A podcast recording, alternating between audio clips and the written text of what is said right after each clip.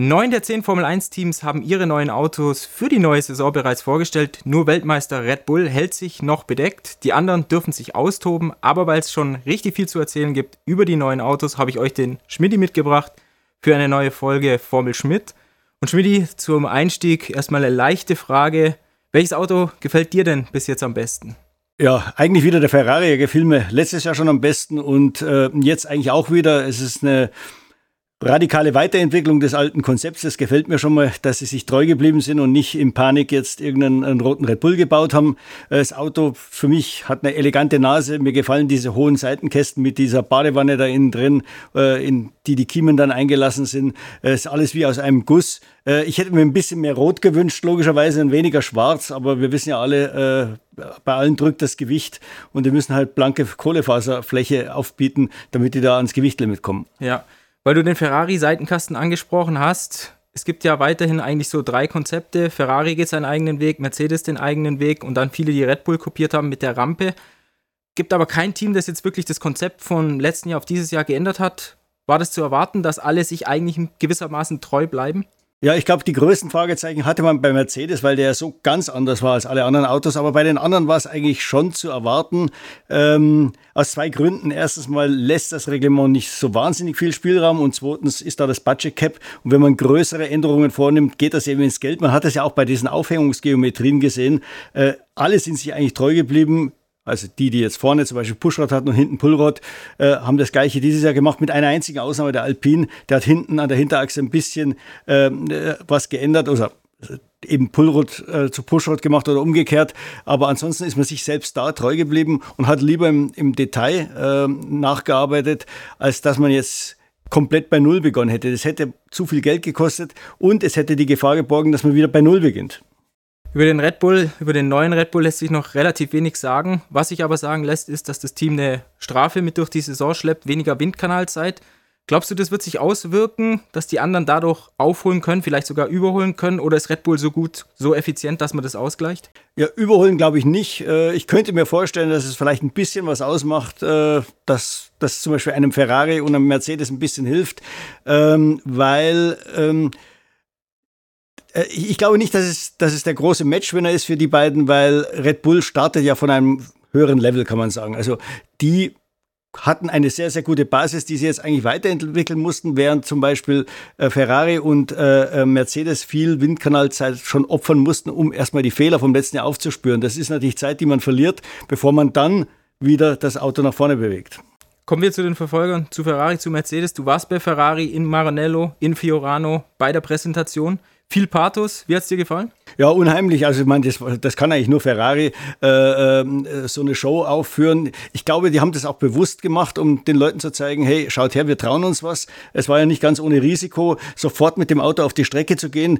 Die, die ähm, Enthüllung selber war ja eigentlich nur virtuell. Das hat man irgendwo am Fernsehschirm gesehen, wie da eine Decke weggezogen wird. Und dann fuhr das Auto schon auf die Strecke. Und zwar wirklich ohne irgendeine Unterbrechung, äh, ohne dass er groß jetzt rumgeschraubt wurde. Und ich meine, ich glaube, wir hatten das mal bei Mercedes, die hatten mal sowas ähnliches gemacht vor, vor ein paar Jahren und dann blieb die Kiste stehen. Ähm, das wäre natürlich schlecht gewesen für Ferrari, da hätten wieder alle über sie gelacht, aber sie, sie wollten, glaube ich, zeigen, ja, wir haben den Mut, äh, wir bleiben A, wie gesagt, unserem Auto, unserer Philosophie treu, aber wir trauen uns auch an die Öffentlichkeit und für die Fans war es natürlich riesig. Das, das waren äh, 500 die treuesten Ferrari-Fans saßen da auf, auf, einer eigens errichteten Tribüne an der, an der Rennstrecke in Fiorano und die ganzen Zufahrtsstraßen waren voll mit Leuten. Es gibt ja da äh, ne, die Hauptstraße, die nach Maranello reinführt, äh, die geht über so eine Brücke und da kann man schön auf die Rennstrecke draufschauen. Das war ein Riesenspalier von Menschen, die da gestanden sind. Äh, die Polizei hat schon geschaut, dass da keiner die Autos abstellt, damit die Leute auch dort stehen können. Also es war so ein kleiner Grand Prix, kann man fast sagen. Und äh, die haben das richtig zelebriert. Und äh, ich glaube, das, äh, das war schon ein, ein, ein, guter, ein schöner Kontrapunkt zu all diesen anderen äh, Präsentationen, die teilweise ein bisschen langweilig waren. Die einen waren virtuell, die anderen, ja, das hat man halt kurz im, im Studio äh, was abgespult und, und das war's dann.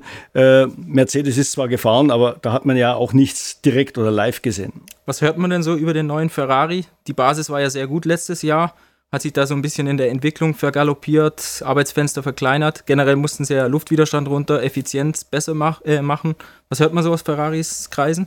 Äh, die sind vorsichtig optimistisch, äh, kann man sagen. Ich glaube, sie, die ganzen Dinge, an denen sie arbeiten mussten, das war ja jetzt kein Hexenwerk, ähm, das zu reparieren. Ich meine, das Gewicht, das hat man gesehen, das glaube ich, haben, das werden jetzt alle praktisch schaffen, dieses Gewichtslimit. Sicher auch Ferrari. Ähm, beim äh, Luftwiderstand, da kann man auch erkennen, da gehen viele jetzt den Weg, den Alpin gegangen ist, die verkleinern etwas die Flügelfläche, vor allem am Frontflügel. Ähm, da hat Ferrari natürlich auch nachgezogen. Und eine der wichtigsten Sachen, hat äh, Charles Leclerc gesagt, war eben die Fahrzeugbal Fahrzeugbalance zu verbessern, dass das Auto nicht nur gut in langsamen Kurven und schlecht in den schnellen oder umgekehrt gut in den schnellen und schlecht in den langsamen ist. So war, hat sich das letztes Jahr öfters dargestellt. Äh, man braucht da eine bessere Balance zwischen schnellen und langsamen Kurven. Er hat gesagt, äh, wenn, der Simulator wirklich ein guter Maßstab ist, dann, dann kann man da schon zufrieden sein. Es fühlt sich besser an. Äh, und das würde dann auch helfen, die Reifen, Reifenabnutzung ein bisschen äh, ähm, zu verbessern. Darf man davon ausgehen, dass viele den Red Bull-Trick kopiert haben, das Heck, dass es sich absenkt bei hohen Geschwindigkeiten, um Luftwiderstand zu reduzieren, Topspeed zu gewinnen? Äh, kann man davon ausgehen, weil wir hören, dass relativ viel an, den, an der Hinterachse nachgebessert wurde bei, bei vielen Teams. Und ich gehe mal davon aus, äh, dass da einige ähm, dran gearbeitet haben, denn der Topspeed von, äh, von Red Bull war eine Waffe, ganz klar. Also man ist einfach, äh, wenn man da zu langsam ist auf den Geraden, ähm, ist man verwundbar. Ja, was aber auch wieder ins Gewicht geht, glaube ich. Deshalb vielleicht auch nochmal mehr Carbonflächen, Sichtcarbon. Ähm, nochmal zu Ferrari scheint ja noch einen Trick zu geben, so einen Schacht am Chassisrand vor dem, bevor der Unterboden da losgeht. Ähm, oben gibt es dann noch in dieser Badewanne eine weitere Öffnung. Ist das alles zur Kühlung da? Ist es ein versteckter Essschacht? Was hat es damit auf sich? Lässt sich schwer sagen. Also sagen wir mal so, ähm, äh, ich bin da bei der Sache ein bisschen vorsichtig mit Trick, weil das hätte man eigentlich schon die ganze Zeit machen können. Es ist ja nicht verboten, da unten Luft reinzulassen, oben wieder raus. Im Gegensatz zur Nase, wo der, der klassische Essschacht, den wir früher hatten, der ist inzwischen verboten. Ähm, man hätte das ja früher auch, keine Ahnung, in den Kühlern oder in den Kühlschächten einen extra Kanal nach oben führen können, hat bis jetzt keiner gemacht. Ich würde mal sagen, vielleicht ist es ein Zwischending. Ähm, es ist bekannt, dass Ferrari alle Kühler nach unten verlegt hat. Deswegen ist auch die Airbox so flach. Sie ist oben sehr schmal im Gegensatz zu vielen anderen. Äh, äh man hat keine Kühler mehr, auf die man Huckepack auf dem Motor äh, ähm, ähm, implantiert. Äh, das liegt, vieles liegt unten in den Seitenkästen. Die brauchen natürlich Kühlluft. Äh, in den Seitenkästen sind auch die, äh, die meisten Steuergeräte. auch die müssen gekühlt werden. Also ich glaube, da wird sicher auch ein bisschen Luft abgezwackt für, für das. Möglicherweise wird man da ein bisschen auch nach oben führen, um die Strömung rund ums Cockpit ein bisschen zu ähm, beschleunigen. Aber ich, ich kann mir jetzt nicht vorstellen, dass es der, der Matchwinner ist. Ja, Ferraris Seitenkasten baut breit und hoch mit einer riesen Mulde drin. Eine Badewanne könnte man sagen. Der Mercedes-Seitenkasten ist weiter praktisch nicht vorhanden. Wieso bleiben die ihrem Konzept treu? Naja, Sie haben gesagt, Sie wollten auf etwas aufbauen, das Sie kennen. Sie haben im letzten Jahr sehr, sehr viel Mut bewiesen mit wirklich einem komplett neuen Weg und sind auf die Nase gefallen. Zumindest mal über weite Strecken der Saison. In der zweiten Saisonhälfte hat sich ein bisschen gebessert, aber so ein richtiges Siegerauto war der Mercedes eigentlich nur in Brasilien und vielleicht in Mexiko, wenn man da die strategischen Fehler äh, nicht gemacht hätte. Ähm, jetzt, wenn man wieder komplett bei Null begonnen hätte, also sagen wir mal mit einem schwarzen Red Bull oder einem schwarzen Ferrari, äh, hätte man wieder auf die Nase fallen können. So hat man gesagt, wir wissen, was wir am letztjährigen Auto hatten, wir kennen die Schwächen wir glauben, die Schwächen haben wir, äh, haben wir äh, abgestellt. Und jetzt fangen wir mal mit dem an. Es ist ja schon so ein bisschen eine Bewegung hin zu einem Red Bull Seitenkasten. Also die, ähm, die Seitenteile sind abgeschrägt, sie, sie reichen wesentlich weiter nach außen. Das heißt, der Unterboden ist viel mehr unterstützt durch, äh, durch ähm, äh, die Verkleidung. Äh, das hilft der Stabilität des Bodens. Und äh, Toto Wolf hat ja schon angekündigt, das ist die erste Iteration, da werden weitere folgen. Man hat so zwischen den Zeilen schon durchgehört, dass sich die Seitenkästen in ihrer Form schon noch verändern werden. Vielleicht in der ersten, in der zweiten ähm, äh, Ausbaustufe. Ähm, George Russell hat gesagt, dass, dass ähm, der Kalender kommt uns da ein bisschen entgegen, weil bis Ende April sind ja eigentlich nur vier Rennen und ein Haufen Pausen dazwischen, dadurch, dass China weggefallen ist. Man kann also äh, in den ersten zwei Monaten da schon ganz gut Entwicklung betreiben, ohne dass man zu viele Rennen verliert. Ja. Die Aussagen sind eigentlich relativ zurückhaltend. Also Toto Wolf, George Russell, Lewis Hamilton, eigentlich haben alle gesagt, kann schon durchaus sein oder es ist wahrscheinlich, dass wir wieder mit Rückstand in die Saison gehen, aber wir glauben an das Potenzial des Autos. Glaubst du das auch oder stapeln die bewusst tief? Nee, ich glaube das auch. Ich glaube, sie werden nie, am Anfang jetzt vielleicht nicht unbedingt das Siegerauto haben. Würde mich jetzt wundern. Äh, ich meine, die Fahrer sagen nicht umsonst, äh, es wär, also wir wären zufrieden oder man muss davon ausgehen, dass wir vielleicht auf dem Stand von Ende letzten Jahres an, äh, anfangen. Das wäre dann so drei, vier Zehntel hinter der Spitze, aber dann relativ schnell aufholen die wissen ja, die kennen das Programm ja, die Fahrer.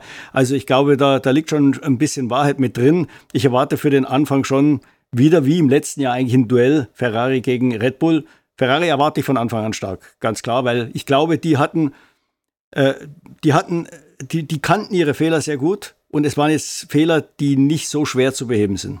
Und Ferrari müsste durch den Motor eigentlich einen Joker in der Hinterhand haben, oder? Auf jeden Fall, weil sie, sie haben letztes Jahr hatten, hatten sie ja das Problem, dass sie diverse Zuverlässigkeitsprobleme äh, äh, hatten und dann haben sie zunächst versucht, das durch die Verkürzung der Laufzeiten äh, äh zu beheben. Das Problem war nur, wenn man, äh, keine Ahnung, alle 2000 Kilometer oder so äh, neue Motoren braucht, dann, dann fängt man sich zu viele Motorenstrafen ein. Dann hat man plötzlich äh, wieder gesagt, ja, wir brauchen noch eine zweite Maßnahme, wir müssen Leistung zurücknehmen. Da hat man in der Balance zwischen Leistung zurücknehmen und den Laufzeiten sich ein bisschen vertan, hat wahrscheinlich fast ein bisschen zu viel gemacht. Und die, die letzte Spezifikation kam ja dann erst, glaube ich, beim Grand Prix USA, wo dann die ganzen Probleme scheinbar wieder behoben waren. Und das war natürlich zu spät für die Saison. Es sieht so aus, am Prüfstand äh, scheinen die Motoren zu laufen, dass man jetzt eigentlich wieder mit voller Power in die, äh, in die Saison einsteigen kann. Und wenn wir uns zurückerinnern äh, ans letzte Jahr, ganz am Anfang der Saison war der Ferrari der beste Motor. Das haben alle zugegeben, vielleicht so mit 10 PS im Plus, aber das ist immerhin was wert. Und das hätte Ferrari ja schon letztes Jahr ein bisschen beim Topspeed geholfen. Nicht alles natürlich, weil äh, ein, ein großer Punkt äh, beim Ferrari war auch im Vergleich zum Red Bull, er hatte einfach mehr Luftwiderstand. Glaubst du, dass es beim Ranking der Motoren allgemein nochmal eine Veränderung, eine Verschiebung geben wird? Sind zwar eigentlich eingefroren, aber durch bessere Zuverlässigkeit kann man mehr rausholen. Ein Software-Upgrade ist nochmal erlaubt gewesen jetzt vor der Saison. Ja, genau. Also die Ingenieure behaupten ja, dass man gerade über die Software schon noch Leistung gewinnen kann. Jetzt sicher nicht im, im, im Bereich von 20, 30 PS, aber 5 bis 10 PS ist ja auch schon was wert. Und wenn wir jetzt mal davon ausgehen, dass der Ferrari-Motor am Saisonbeginn 2022 wirklich 10 PS mehr hatte und man mit der Software so in diesem Bereich 5 bis 10 PS aufholen kann, kann es da schon noch kleine Verschiebungen geben. Kommen wir so ein bisschen aufs Mittelfeld zu sprechen. McLaren wirkt auf mich eher pessimistisch als optimistisch. Als optimistisch. Gehst du da mit? Ja, also komisch, die Aussagen waren sehr seltsam. Was ich auch seltsam fand, war, dass äh, Technikchef äh, James Key nicht anwesend war. Jedenfalls hat man ihn nicht gesehen, irgendwie in einer, in einer sprechenden Rolle. Äh, da gibt es ja manche, die, die behaupten schon, der, der sitzt da äh, schon am Abstellgleis oder, oder auf, der, auf der Abschussrampe.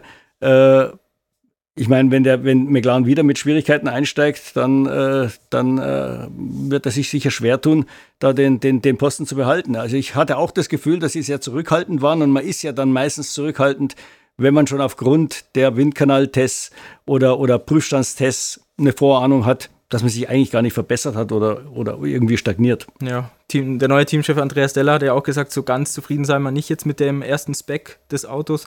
Das hat wahrscheinlich schon auch einen Grund, dass Andreas Seidel da abgesprungen ist, oder? Ja, ich glaube, ich meine, die Aufgabe Audi war natürlich zu verlockend. Äh, wenn die nicht gekommen wäre, wäre er sicher noch da, sagen wir mal so. Aber äh, wie du schon sagst, McLaren macht jetzt nicht den selbstbewusstesten Eindruck. Das ist ganz anders bei Aston Martin, da werden schon größere Töne gespuckt. Und ich glaube, auch Alpine ist, ist relativ selbstbewusst, vor allem weil sie auch letztes Jahr eine Saison hatten, wo sie sich stetig verbessert haben, im Gegensatz zu McLaren, wo es immer ein bisschen vorwärts, dann wieder rückwärts, vorwärts, rückwärts ging. Traust du Alpine zu, da die Lücke doch stärker zu schließen zur Spitze? Waren sie ja so 0,8, eine Sekunde hinter Red Bull hinter den Top-Teams im letzten Jahr? Weil das Auto ist jetzt nicht eine Schönheit, oder? Nee, nicht wirklich. Also eigentlich haben sie sich verschlechtert. Es war letztes Jahr eins der schönsten Autos, muss man sagen, aber inzwischen die, die Nase ist ein bisschen dicker geworden. Ähm, das, das, sieht alles plumper aus vorne, auch hinten die, die Motorabdeckung sieht plumper aus. Dann haben sie an der falschen Stelle meiner Ansicht nach äh, schwarze Kohlefaserhaut. Äh, also da fehlt leider so ein bisschen die Eleganz bei dem Auto, aber sie scheinen ja zu wissen, was sie tun. Das jeden, jedenfalls letztes Jahr war es so. Jedes Upgrade war eine Verbesserung. Ähm, da gab es eigentlich nie Stillstand. Äh, die hatten ja ähnliche Motorenprobleme wie Ferrari, zwar an anderen Ecken, aber trotzdem, auch die sollen ausgeräumt sein. Also ich kann mir vorstellen, dass Alpine, wenn sie wirklich das so fortsetzen, wie sie es uns letztes Jahr gezeigt haben, ähm, dass Alpine vielleicht so bis auf eine halbe Sekunde rankommt. Dann können sie, glaube ich, schon zufrieden sein. Die Sekunde werden sie nicht innerhalb eines Jahres äh, äh finden. Ja, der Oberboss Laurent Rossi hat ja schon letztes Jahr gesagt, sie sind sehr optimistisch, sehr gute Zahlen im Windkanal. Er wäre überrascht, wenn andere einen größeren Schritt als sie machen. Mhm. Weil du hinten angesprochen hast, Sichtcarbon an der falschen Stelle. Sieht so ein bisschen aus, dieser Höcker, wie in so einem Formel-3-Auto, wenn man es ein bisschen bissig formuliert. Warum ist es eigentlich so, dass so viel Sichtcarbon jetzt an den Autos sichtbar wird? Ja, also hauptsächlich wegen dem Gewicht. Meine Volllackierung sind ungefähr 6 Kilogramm. Also wenn man jetzt das Auto, wenn man gar keine Farbe anbringen würde, würde man sich diese 6 Kilogramm äh, sparen. Und äh, da ist natürlich jede freie Fläche, das sind ein paar Gramm und die kämpfen wirklich um jedes Gramm.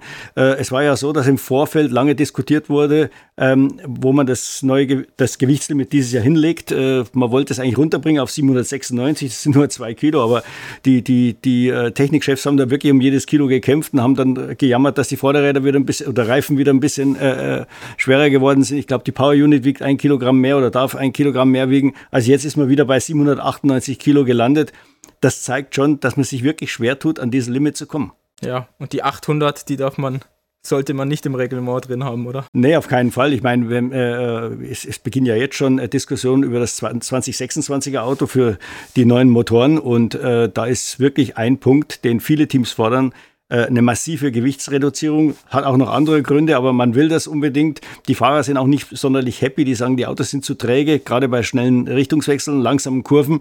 Also ich glaube, das ist ein Punkt, den man angehen muss. Man kann an der Sicherheit nichts verändern. Das wird weiterhin ein, ein Element sein, was das Gewicht nach oben treibt. Äh, die Antriebseinheiten werden sicher nicht äh, leichter werden, wenn die Batterien äh, dann 350 Kilowatt schlucken müssen.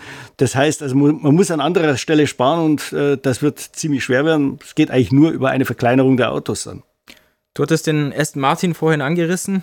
Das Team spuckt ja relativ große Töne. 90% des Autos seien gewissermaßen neu. Ich finde, sie haben das Auto eigentlich nicht neu erfunden. Zumindest sieht es jetzt optisch nicht bahnbrechend aus. Gehst du damit? Ja, also ich finde, die haben äh, logische Schritte an vielen Stellen gemacht. Sie sprechen ja, äh, dass da einige Grauzonen ausgelotet wurden. Kann man jetzt an diesen Bildern noch nicht erkennen. Das Problem ist auch, die Bilder, die wir bekommen, sind entweder waren es äh, Computeranimationen oder es waren irgendwelche Studiobilder. Da kann man natürlich viel retuschieren. Ähm, viele Dinge wurden uns nicht gezeigt, bin ich mir sicher. Äh, bei Ferrari war man relativ offen. Die haben dann gleich, es gab ja nur einen kurzen Fototermin mit dem stehenden Auto. Das stand in der Garage drin, da in, in Fiorano. Äh, die Fotografen durften bis maximal auf fünf Meter ran. Da war dann ein Absperrband und auch nur quasi von vorne und, und einem ganz, ganz schmalen Winkel schräg. Äh, man hat das Auto nie von der Seite gesehen, nie von hinten. Ähm, man hat auch offen gesagt, es gibt ein paar Teile am Auto, die wir abdecken. Und so war es dann auch. Das, der Einlass in die vorderen Venturi-Kanäle war durch eine Sichtblende abgedeckt. Äh, die Kanten der, der Seiten ähm, der, der, der, des Unterbodens waren abgedeckt. Also da, das ist das große Schlachtfeld. Da werden wir wahrscheinlich jetzt bei den Tests im Bahrain, werden wir die Lösungen sehen, die wir dann auch bei, bei den ersten Rennen äh, beobachten können. Äh, ich glaube, da liegt viel Detailarbeit drin, gerade was man macht, um diese hochgezogenen Kanten am Unterboden, die 15 mm hochgezogenen Kanten, äh, welche Gegenmaßnahmen da man, einleit, da, da man einleitet, um eben diesen Abtriebsverlust ein bisschen zu reduzieren. Ja, die Entwicklung des Unterbodens als großes Schlachtfeld, du sagst es. Gibt schon eine Theorie, wen das mehr trifft, dass die Unterbodenkanten angehoben werden? Generell? Ja, rein theoretisch ist es so, dass die am meisten leiden, die diesen dieses Anheben des Unterbodens nicht gebraucht hätten. Das ist ja eigentlich eine, eine, eine, Maßnahme, um das Bouncing zu verhindern oder noch weiter zu reduzieren. Und die, die kein Bouncing hatten, so wie zum Beispiel Red Bull, die hätten das gar nicht gebraucht. Ein Team wie Mercedes, denen wird das ein bisschen helfen, logischerweise. Die sind dadurch auch weniger gestraft. Also normalerweise, wie gesagt, war es eher ein Anschlag für die, äh, auf die Teams, die mit dem Bouncing wenig Probleme hatten. Ja, ich würde gerne noch über die beiden Ferrari-Kundenteams sprechen, Haas und Sauber. Haas geht weiter eigentlich den Ferrari-Weg, breite, lange Seitenkästen, auch eine Mulde drin. Sauber orientiert sich vorne am Ferrari, ansonsten, also mit dem Seitenkasten-Einlass, ansonsten hat man eigentlich die Rampe wie, wie Red Bull. Wen siehst du da besser aufgestellt generell? Ist ganz schwer zu sagen. Also Sauber war sicher, hatte im letzten Jahr sicher das bessere Auto, muss man sagen. Ähm, die waren von den Fahrern her nicht sonderlich gut aufgestellt. Äh, Bottas war eine Enttäuschung, meiner Ansicht nach. Ähm, aber bei Haas muss ich, ich habe den Haas gesehen in der Fabrik, ich glaube auf den Bildern kommt es nicht so richtig rüber. Man muss sich den mal aus der Nähe anschauen. Ähm, der hat die, die Seitenkästen vom Ferrari vom letzten Jahr. Aber was interessant ist, er hat ein extrem flaches Heck und zwar flacher als der von Ferrari. Das, ist, das geht so weit runter, dass man denkt, da fehlt irgendwas. Äh, und, und dann ist über dem Getriebe und über, der, über dem Differential macht es noch so einen leichten Buckel. Das sieht man auch an der Verkleidung. Also das ist jetzt mal eine, eine neue Lösung, die ich so noch nicht gesehen habe. Ähm, ist auch möglich, eben weil Haas muss sich an, äh, an Ferrari ausrichten. Äh, Ferrari wollte alle Kühler in Bodennähe unterbringen, um den Schwerpunkt zu senken. Das kommt natürlich dann auch Haas zugute. Ich nehme an, auch bei Sauber ist es das Gleiche. Ähm, dass die, die Kühler nach unten wandern. Und äh, da hat der Haas meiner Ansicht nach im Heck das meiste draus gemacht. Die Frage ist, ob es wirklich dann so funktioniert, wie die sich das vorstellen. Aber das ist wirklich eine interessante Lösung. Sollte man sich mal anschauen, wenn man die Chance dazu hat. Es wird ein bisschen dadurch verdeckt, dass auf der Airbox äh, zwei so Finnentronen äh, die die Airbox ein bisschen höher erscheinen lassen. Aber man muss sich mal die Linie anschauen, die die Verkleidung da wirklich nimmt und die fällt relativ früh und relativ stark nach unten ab. Zum Schluss noch Alpha Tauri und Williams. Was erwartest du von den beiden Teams für die neue Saison? Ja, beide wollen weg von da ganz unten, aber irgendeiner muss letzter sein. Äh, wird ziemlich schwer werden. Äh, Williams hatte doch Rückstand letztes Jahr. Es war nicht so schlimm wie vor drei, vier Jahren, wo man ja wirklich in einer eigenen Liga fuhr, aber äh, da, da, muss man schon einiges aufholen. Äh, der Williams sieht jetzt äh, nicht speziell aus. Das, das, das Einzige, was vielleicht raussticht, ist, dass diese Seitenkästen, die ja auch die Form einer Rampe haben nach hinten, dass diese Rampe aber sehr, sehr spät beginnt. Die laufen fast parallel mit dem, mit dem Cockpit, bevor sie dann nach unten abfallen. Das ist das, was mir beim äh, Williams auffällt. Und beim äh, Alpha Tauri, also ich, man hatte letztes Jahr so das Gefühl, dass sie nicht richtig verstanden haben, was sie da gemacht haben. Das Auto war bei einigen Rennen ganz ordentlich und dann wieder nirgendwo ähm, muss man schauen, wie, inwieweit man auch von Red Bull und von, der, äh, von, der, von dem Know-how von Red Bull äh, profitiert. Ist ein Team, was sich im Moment wirklich ganz schwer einschätzen lässt. Dann sind sie auch fahrerisch, äh, ist das auch ein großes Fragezeichen. Also Zunoda muss endlich liefern. Das ist das dritte Jahr jetzt, ähm, da gibt es keine Ausreden mehr. De Vries hatte einen super Einstand bei Williams, aber wir wissen alle, das war das Rennen, äh, wo der Williams letztes Jahr wahrscheinlich am besten aufgestellt war als im Monza. Und er hat das Beste draus gemacht. Das muss man ihm zugutehalten. Jetzt muss man mal schauen, wie er in einem wahrscheinlich schwierigeren Umfeld, Umfeld bei Alpha Tauri zurechtkommt. Jetzt noch was Persönliches. Du bist so lange bei der Formel 1 dabei. Kribbelst vor einer neuen Saison noch? Freust du dich auf was Besonderes? Ja, es kribbelt immer. Eigentlich kribbelt es am meisten vor den ersten Testfahrten, weil man oft schon da sieht, äh, äh wo es lang geht äh, während der Saison. Da kann es furchtbare Enttäuschungen geben. Ich kann mich erinnern an die Saison 2004, als äh, Ferrari mit Michael Schumacher mit glaube ich, fast vollen Tank schneller war als der Williams mit leeren. Und da wusste man schon, die Saison ist gelaufen, man braucht eigentlich gar nicht zum ersten Rennen fahren. Und äh, dann, dann gab es, glaube ich, noch mal ein Jahr, ich glaube beim Mercedes, das erste Hybridjahr, wo Mercedes einfach besser aufgestellt war als alle anderen, auch vom, vom Antrieb her, wo man eigentlich auch schon wusste am ersten Tag, äh, die, die Saison ist gelaufen. Also das hoffe ich nicht. Na, ich, ich hoffe, äh, dass das Verstappen um seine Siege kämpfen muss. Äh, das ist, glaube ich, für uns alle wichtig. Äh, wenn da Ferrari und Mercedes mitmischen, wäre es ganz toll. Und es wäre sicher auch mein Hoffnungsschimmer, wenn das Mittelfeld ein bisschen näher kommt. Wie gesagt, es wäre vermessen jetzt zu erwarten, dass McLaren, Aston Martin oder Alpine jetzt direkt dran sind an den, an den drei Top-Teams, aber wenigstens so auf eine halbe Sekunde rankommen, dann das würde einem das Gefühl geben, ja, in ein, zwei Jahren sind die dann auch dran und wenn dann wirklich mal so fünf, sechs Teams auf einem Level wären, das, dann wäre die Formel 1 top. Wunderbar, dann würde ich sagen, Klappe zu für diese Folge. Ähm, liebe User, wir verabschieden uns dann jetzt mit dieser Formel Schmidt. Ähm, begeben uns dann langsam Richtung Testfahrten Bahrain, haben vorher aber noch ein kleines Schmankerl, ein Interview mit Nico Hilkenberg. Darauf könnt ihr euch, glaube ich, freuen. Und ansonsten bis bald. Servus.